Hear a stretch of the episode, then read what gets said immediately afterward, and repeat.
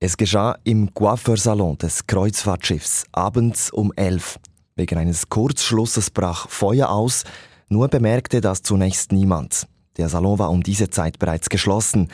Die rund 650 Gäste, mehrheitlich Britinnen und Briten, vergnügten sich an einer Kostümparty, sie waren im Kino oder sie schliefen schon.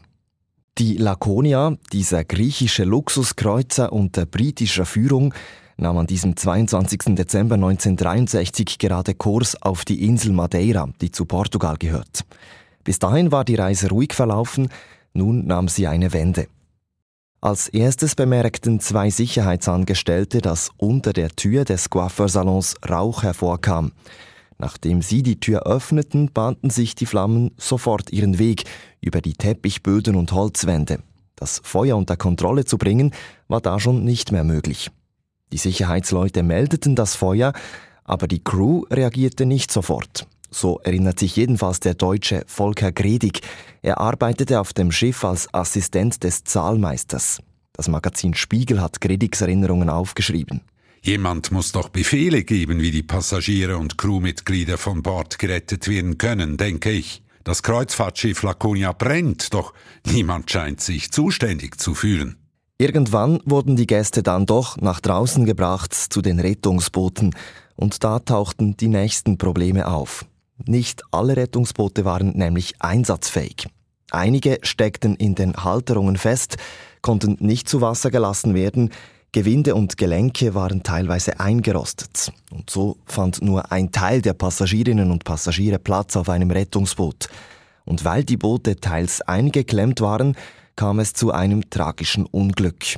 Rüdiger Brückemann, er war als Drucker auf dem Schiff angestellt, hat den besonders einschneidend in Erinnerung. Ja, um 0.30 Uhr dann die erste Katastrophe. Ein Boot überwiegend mit Kindern besetzt, stürzt ab. Das heißt, ein David bricht oder ein Seil springt aus der Rolle, ich weiß es nicht. Das Boot kentert. Alles stürzt ins Wasser. Das Boot ist leer und die Kinder sind gar nicht wieder hochgekommen. Das sagte Rüdiger Brüggemann vor zehn Jahren in einem Interview mit dem Weser-Kurier. Brüggemann selbst überlebte knapp. Er saß selbst in dem Boot, konnte sich aber an einem Seil festhalten. Insgesamt verloren 128 Menschen an diesem 22. Dezember 1963 ihr Leben. Die restlichen über 800 Passagierinnen und Crewmitarbeiter konnten gerettet werden. Mehr als vier Stunden nachdem das Feuer ausgebrochen war, trafen mehrere Rettungsschiffe und ein Flugzeug der US-Marine am Unglücksort ein und retteten die Menschen aus den Booten oder direkt aus dem Wasser. Einige Menschen hatten mehrere Stunden im kalten Meer ausgeharrt und dank Schwimmwesten überlebt. Auch Volker Gredig. Ohne Rettungsweste wäre ich untergegangen wie ein Stein. Ich merke, wie der Tod nahe kommt. Ich sehe mein Leben. Es ist wie Kino in meinem Kopf. Ein Film. Ich bin ganz ruhig, gelassen. Alles ist gut. Ich bin ganz unten. Nur ein paar Sekunden und ich wäre hinübergeglitten. Doch dann schreit eine Passagierin, There's a ship! Da ist ein Schiff!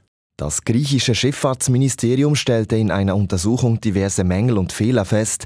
Die Laconia war ungenügend gewartet und überprüft worden.